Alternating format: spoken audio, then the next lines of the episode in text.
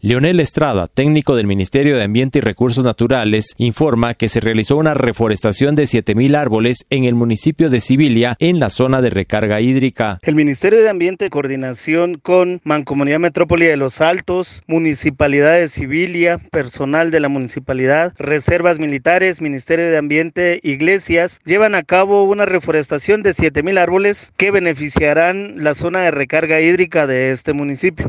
Con este tipo de acciones, el Ministerio de Ambiente supera la meta puesta para este año que consiste en 140 mil árboles. De esta manera el Ministerio de Ambiente pues está cumpliendo con este objetivo. La actividad se desarrolló en Aldea del Rincón, en el municipio de Sibilia. Se tuvo la coordinación con, con la municipalidad, estuvo presente el señor alcalde y pues se reforestó en una zona de recarga hídrica. esperamos reabastecer eh, las fuentes de agua del municipio de Sibilia con este tipo de acciones. Así es como el Ministerio de Ambiente pues está casi que finalizando su plan de reforestación para este año y pues superamos la meta. El agradecimiento especial a todos los participantes por esta actividad y es una actividad muy bonita. Se están recuperando zonas degradadas por los incendios forestales, por el gorgojo de pino y pues para mantener las zonas de recarga hídrica en el municipio de Sibilia. Desde Emisoras Unidas Quetzaltenango informa Wilber Coyoy, primera en noticias, primera en deportes.